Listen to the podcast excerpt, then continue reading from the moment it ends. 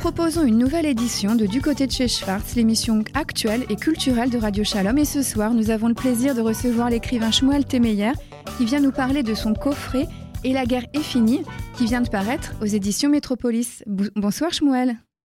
Bonsoir Sandrine. Alors, comme votre parcours fait de détours par la France, la Suisse, la Grande-Bretagne, l'Italie ou Israël, vos écrits nous font voyager de par le monde.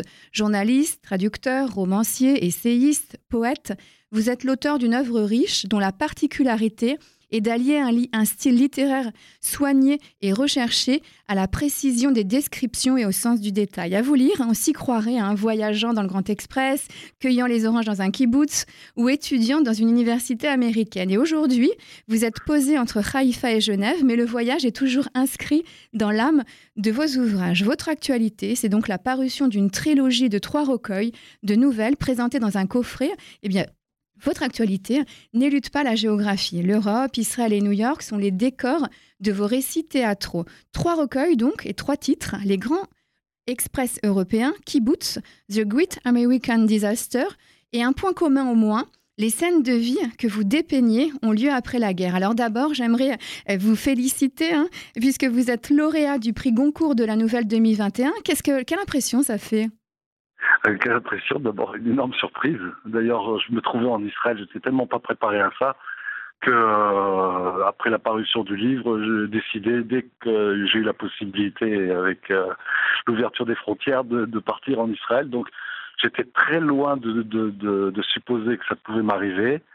Et ben on prend ça, euh, je sais pas, pour quelqu'un qui s'est un peu comme moi spécialisé dans l'écriture de la nouvelle, bien que j'ai écrit quand même deux romans.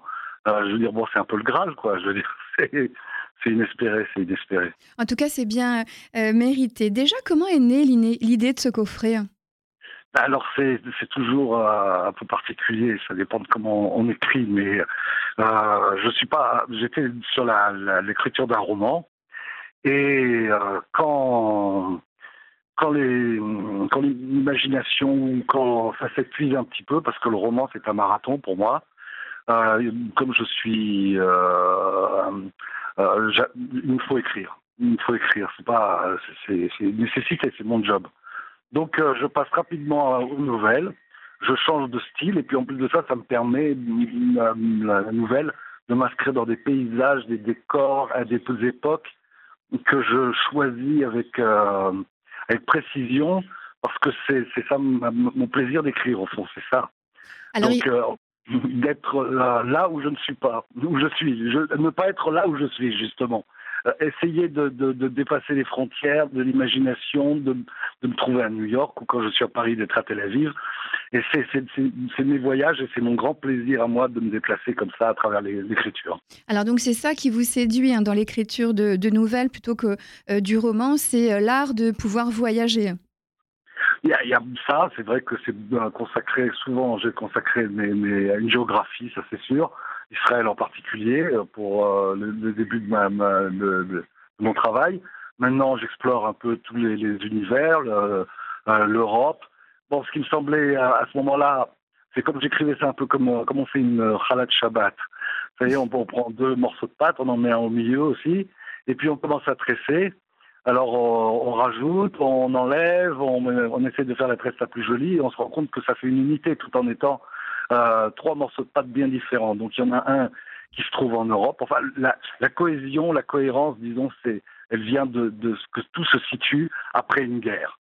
Soit la guerre d'indépendance en Israël, soit la Seconde Guerre mondiale pour l'Europe, et pour ce qui concerne euh, New York, les, euh, les États-Unis, mais plus particulièrement New York, puisqu'on est au maximum, on va dans le New Jersey, euh, ça concerne la période allant de 1953 à 1973, c'est-à-dire entre la guerre de Corée et la fin de la guerre du Vietnam. Voilà, donc il y a une, une, cohérence dans les opus, mais en même temps dans les histoires. Parfois, il y a des liens qui se retrouvent à la fin de chacun des récits. Ben oui, surtout en particulier pour, euh, pour deux des, des, trois recueils, euh, les Grands Express, puisqu'au fond la trame c'est la traversée de ce train dans cet hiver glacial de 1953, de ce train magique, euh, à la fois luxueux et beau dans cette Europe misérable qui se relève difficilement de la guerre. Et donc ce luxe qui passe à travers ces banlieues industrielles. Et là, les gens qui sont dans ce, dans ce wagon, dans ces trains de luxe, qui traversent l'Europe de Venise à Londres, ils sont les témoins d'un de, de, drame social. Et tous vont transporter ça. Donc on va, on va passer de passager en passager, on va les retrouver. Euh, chaque passager me permet d'accoucher d'un autre, d'un autre personnage. En fait, c'est, excusez-moi pour le bruit de fond. Pas grave. ouais, c'est les bruits de fond de Tel Aviv. Alors on va tout dire. Voilà, vous êtes, euh, euh, vous n'êtes pas dans nos studios ici à Paris, mais vous êtes là où vous habitez actuellement. Vous êtes en Israël. Oui, je suis en Israël. bientôt de retour en, en Europe, puisque le fait d'avoir reçu le prix Goncourt m'impose un certain nombre de choses. Donc, euh, je vais revenir en Europe plus tôt que prévu, euh, à la fin de la semaine d'ailleurs. Et donc, quitter le beau temps, mais euh, bon, ça sera avec plaisir de rencontrer les lecteurs, de rencontrer de nouveau une Europe qui sort du, du corona, ça va me faire du bien. Oui, ça va beaucoup mieux. Alors justement, vos nouvelles d'Israël, eh bien, on a l'impression, et surtout les premières, qu'elles ont un rythme plus rapide que celles d'Europe ou des États-Unis. Est-ce que c'est un choix délibéré ou c'est le hasard? Ah ben, euh, Israël, c'est un peu différent. Parce que euh, Israël, j'y mêle à la fois dans, même dans l'écriture, je pense qu'elle est plus poétique, elle est. Euh, j'ai tenté quand même de, de, de, de, trouver des styles qui correspondaient à. au, parce que, en fait, quand je crée une nouvelle, d'abord, je fais comme un, comme un peintre. Je, me donne un décor. Euh, il est souvent impressionniste, c'est-à-dire de loin, euh, il semble bien très clair, mais de près, on voit qu'il est fait de taches. Et, bon, je choisis une époque, évidemment, en plus de ça, souvent la plus éloignée possible de l'époque moderne, parce que je ne suis pas tellement fait pour le 21e siècle. Je suis vraiment nourri de, de la culture du, du 20e siècle. Je suis un enfant du 20e siècle et, et j'y suis resté un peu coincé. Et donc, euh, je choisis donc une époque et là-dedans, je mets mes personnages. C'est plus comme une toile, ça marche plus comme une toile que ça, fonctionne comme du cinéma. Je veux dire, je suis, je suis avare en dialogue. J'aime pas trop psychologiser mes personnages. Je préfère qu'on comprenne les sentiments qui les traversent par le, par l'observation, par le, une gestuelle, par le, le, rythme de leurs pas, euh, leur silhouette. Et c'est comme ça que j'essaie de, peindre une société, surtout des hommes et, des femmes qui traversent, euh, une crise euh, monumentale. C'est-à-dire, après ces guerres-là, on a le droit de se dire, bon, la guerre est finie. Et tout à coup, ils vont découvrir les uns après les autres que non seulement les guerres ne sont pas finies parce qu'on leur en imposera encore d'autres, mais en plus de ça, ils ont leur propre guerre intérieure. Donc, euh, toute cette période qui correspond un peu aux Trente Glorieuses, euh, de l'immédiate après Seconde Guerre mondiale et que l'Occident a connu. Euh, J'essaie d'en montrer les failles, les failles idéologiques. Euh, et puis, euh, bon, toujours, moi, ce qui m'intéresse, c'est les personnages. Euh, donc, c'est des gens comme vous et moi, c'est des gens qui traversent une vie normale. Et bah, la vie, comme on dit en, en hébreu, elle est au pluriel, elle est toujours au pluriel. On a des vies. Et tout à coup, c'est ce moment de rupture que je cherche. Alors justement, hein, pour que les, les auditrices et les auditeurs de la fréquence juive puissent se rendre compte de votre écriture, je vais me permettre de lire une de vos nouvelles, donc dans ce recueil Kibbutz consacré à Israël, qui s'appelle Kikar Dizengoff. Je vous lis donc. J'étais un gamin du kibbutz, un sandal short, aux genoux couronnés, un gosse de tôle ondulée, de carcasses de Massey Ferguson rouillées, d'oranges arrachées et de plumes de poulet. Je fumais, derrière le garage de Moti, des noblesses, entre pouce et index, sans cligner des yeux. Le jour, je haïssais Meir, qui possédait Tamar. La nuit, c'est moi qu'elle rejoignait dans mes songes craintifs. Je me dessinais des blessures de héros à l'épaule. J'étais le fils d'une tombe blanche à deux pas du verger. Je connaissais la falcha de Yad Anna, ces nuages de coton brûlé par le Khamsin, le filet d'eau tranquille et vert du Nahal Nablus, le chemin de poussière qui menait entre ronces et crachats d'âne à l'orangerie d'Abou Moussa et sa cabane en parpaing. J'étais un morveux du kibbutz, un chemise blanche du Shabbat, au godillot ciré, lorsque Tamar m'attabla à la terrasse du cassite pour dévorer un strudel au pavot. Elle me tint la main pour traverser le Kikar à Médina, du bassin et de sa fraîcheur fangeuse, montée crépusculaire, les coissements des crapauds. J'étais un héros du kibbutz qui triomphait de Tel Aviv le 10 juin 52 lorsqu'elle m'embrassait. Alors là, la date est un petit peu euh, euh, précoce, hein, mais on a l'impression dans ce recueil Israël notamment qu'il y a, on, sent qu'il y a quelque chose de vous aussi personnel. Est-ce qu'il y a, est-ce que c'est votre recueil qui est le plus proche de votre itinéraire? Euh, Certainement, parce que c'est une tranche énorme de mon existence. Je veux dire, l'essentiel de mon existence, elle, s'est passée en Israël. L'expérience du kibbutz, c'était au fond euh, l'avènement d'un rêve euh, d'enfants et d'adolescents, une recherche comme ça d'un socialisme à visage humain, d'une fraternité. C'était vraiment un rêve. Je ne m'endormais pas le soir sans, sans m'imaginer. Euh, euh quand j'étais gosse, bah, je, rappelais récemment que le livre que mon père m'avait fait lire en premier, c'était La Tour des Rats de, de Kessler. Et, et, après, je m'étais perdu dans les, dans, dans, les histoires de Meir Levin et de la, création des kibbutz, de, de, de Gagna Aleph pour moi, c'était une sorte de rêve. Et donc, évidemment, je m'investis plus à l'intérieur. C'est aussi certainement plus, peut-être plus pessimiste parce que je, suis arrivé justement à, j'ai connu les, derniers sursauts du kibbutz et du socialisme à visage humain pour euh, voir le kibbutz euh, euh, basculer dans, une ère nouvelle qui, me, qui me touche beaucoup moins, quoi. Je veux dire, qui, en fait, je suis, je suis mélancolique d'une époque. Euh, voilà, c'est tout. Et donc, évidemment, c'est sûr que je suis plus à l'intérieur de kibbutz. Ça, ça me parle plus à mon âme, ça c'est certain. Alors, il ne faudrait pas donner l'impression qu'il n'y a que de la géographie. Hein. Il y a ça, mais il y a aussi euh, ces nouvelles qui sont euh, surtout liées par les histoires de vie. tous vos récits sont habités par les âmes de ceux que vous croquez avec une précision au scalpel. Et souvent, euh, vous venez de le dire, les choses finissent mal. Pourquoi ce choix mélancolique ou pessimiste? Euh, sais pas, je crois des fois c'est la fatalité de, l'écriture. C'est que euh, bon, des fois il y a des, des, personnages euh, récurrents qui reviennent, qu'on croise, parce que j'ai du mal à me détacher d'eux. Mais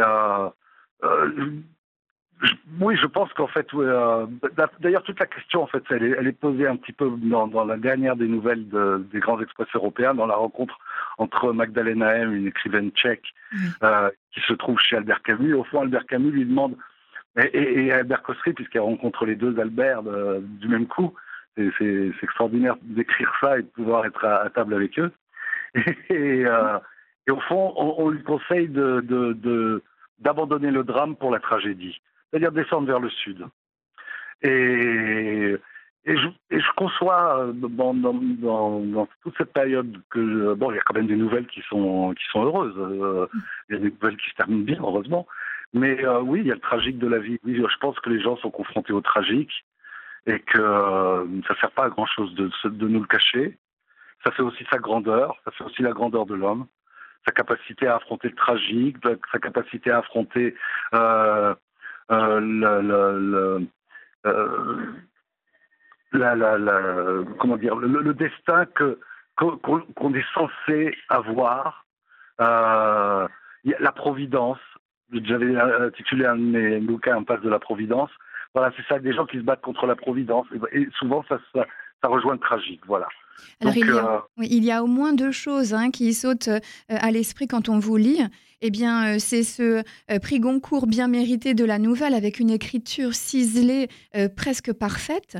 Et puis, ce souci du détail, vraiment une documentation extrêmement minutieuse, méticuleuse. Est-ce que vous avez voyagé dans toutes les destinations que vous décrivez? Alors oui, alors il y a une, exception, mais ça, appartient à un autre roman. C'était le Caire que je me suis inventé en étant aveugle, parce que comme je n'étais jamais allé au Caire, c'était un de mes grands regrets. J'avais écrit une nouvelle entièrement comme si j'étais un enfant aveugle euh, dans le Caire. Mais euh, oui, oui, non, c'est des destinations que je connais, pas pour y avoir vécu, hein, des fois seulement en touriste, hein, mais, euh, mais disons que bon, je mets l'accent quand même sur des pays que, que je connais bien, et puis et puis des pays qui m'habitent en plus, parce que je crois qu'on on, se tromperait en pensant que on n'est pas tous, par exemple, habités. J'y pense, j'y songe parce qu'en ce moment je travaille sur un, un, un, un livre euh, qui, qui part de la révolution russe. Et je suis jamais allé en Russie. Donc euh, non seulement je me, me, transpose euh, en, en, 1919, mais en plus de ça, dans un pays que... Mais tout à coup, je me suis rendu compte que j'étais habité par la Russie. Est-ce que j'ai besoin d'aller en Russie pour, pour savoir ce que c'est? Mais j'ai lu Tolstoï, j'ai lu Dostoevsky, Gogol, euh, Pushkin, euh, Ivan Nikitin, euh. Que je sais, j'ai l'impression que la Russie est en moi comme l'Amérique est en nous depuis maintenant 70 ans. Je veux dire, je ne pense pas qu'il y ait un Européen qui ne sache pas ce que c'est que l'Amérique. Je veux dire, on est, on est habité par des pays que des fois, dans lesquels on n'habite pas. Euh, il y a aussi l'Italie, il y a euh, Venise, par exemple, que vous décrivez parfaitement. Ouais, non, mais ça, c'est des endroits où j'ai vécu, c'est des endroits où euh, il y a un attachement viscéral. Quand je me promène dans Rome avec la poétesse Bassano, Clara Bassano, je, je me promène pieds nus avec elle dans les rues de Rome. C'est, je connais le trajet, je, je ferme les yeux et je peux même me souvenir des odeurs de, il y a 40 ans quand on se promenait dans les rues, il y avait cette odeur de, charcuterie, de provolone. Et maintenant, tout est aseptisé avec air climatisé, donc on sent plus tout à fait la même chose. C'était une grande tristesse d'ailleurs, bon, un voyage à Rome, parce que toutes ces odeurs avaient disparu. Alors, vous, euh, vous parlez d'odeur, mais il y a, euh, comme vous disiez tout à l'heure aussi, eh bien, ce que l'on voit, une sorte de vision quasiment picturale euh, dans votre écriture. Et j'aimerais citer un, passage de la nouvelle Les Grands Express européens, c'est l'Incipit, hein. c'est le premier recueil. Alors je vous, je vous lis. Elle épousa le premier venu, le premier qui s'avisa de lui promettre de la protéger. C'était un drôle de type, avec des dents de cheval plantées dans la chair rubiconde de ses gencives et des yeux plongés si profondément dans leurs orbites qu'on eût dit des agates dans une flaque d'eau. Ses pommettes saillantes étaient marquées par la pointe aiguë de ses favoris qu'il laissait courir au-delà des maxillaires, de telle sorte qu'ils enveloppaient presque le lobe de ses oreilles. Elle avait minutieusement constaté que ce visage, celui de son époux, possédait déjà les aspérités précurseurs de son squelette. Comme elle ne connaissait que peu de choses de la chimie des corps, elle n'éprouva à son égard ni répulsion ni envie, aucun de ces jugements intempestifs qui provoquent soit le dégoût, soit l'attirance. Et c'est fabuleux parce qu'on commence comme ça et on a tous en tête, en tant que lecteur ou lectrice, eh bien, ce portrait de personnage. Oui, ouais. C'est important. Hein. Un début de nouvelle.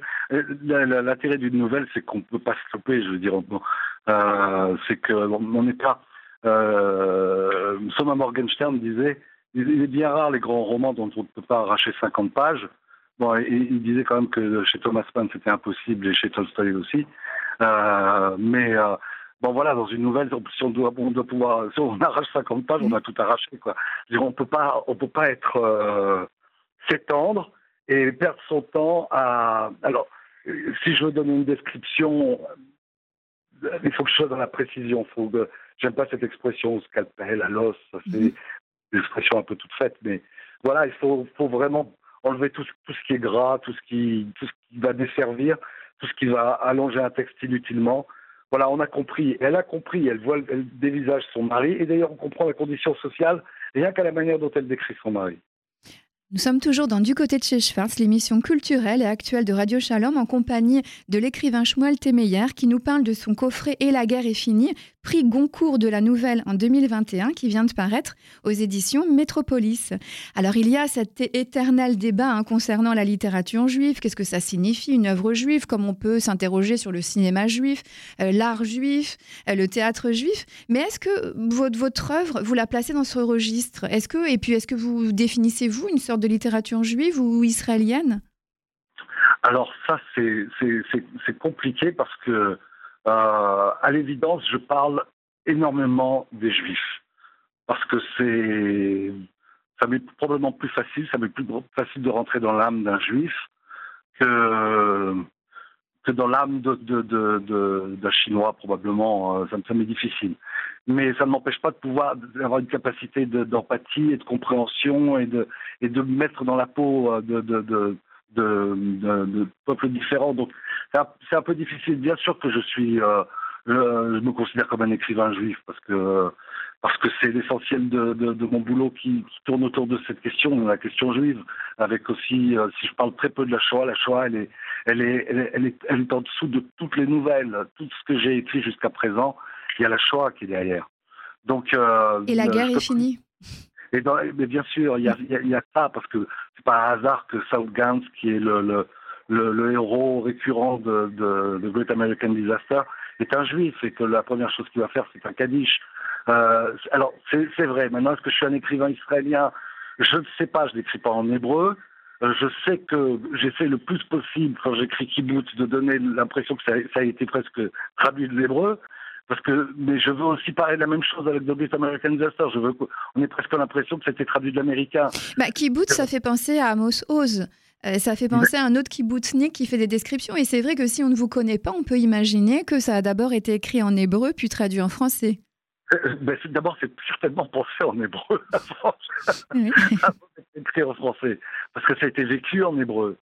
Parce que oui, parce que c'était vécu en hébreu. C'est donc euh, c'est parce que j'écris en français parce que c'est une langue que, que, je possède mieux et que avec laquelle je peux travailler plus facilement, en, en, en tout cas avec beaucoup plus d'aisance. Euh, que les autres langues. Mais euh, oui, je pense que j'ai écrit euh, dans ma tête, quand j'ai écrit le kibbutz, c'est pensé en hébreu, c'est écrit en français, mais je pense que The Great American Disaster, il est écrit en anglais, dans la langue du jazz, en plus de ça, parce que c'est un livre musical qui est accompagné de, de, morceaux de jazz, parce que c'est une de mes passions aussi. Et, et puis, les grands express européens, ben, c'est bercé par tout ce que je sais de la littérature euh, européenne.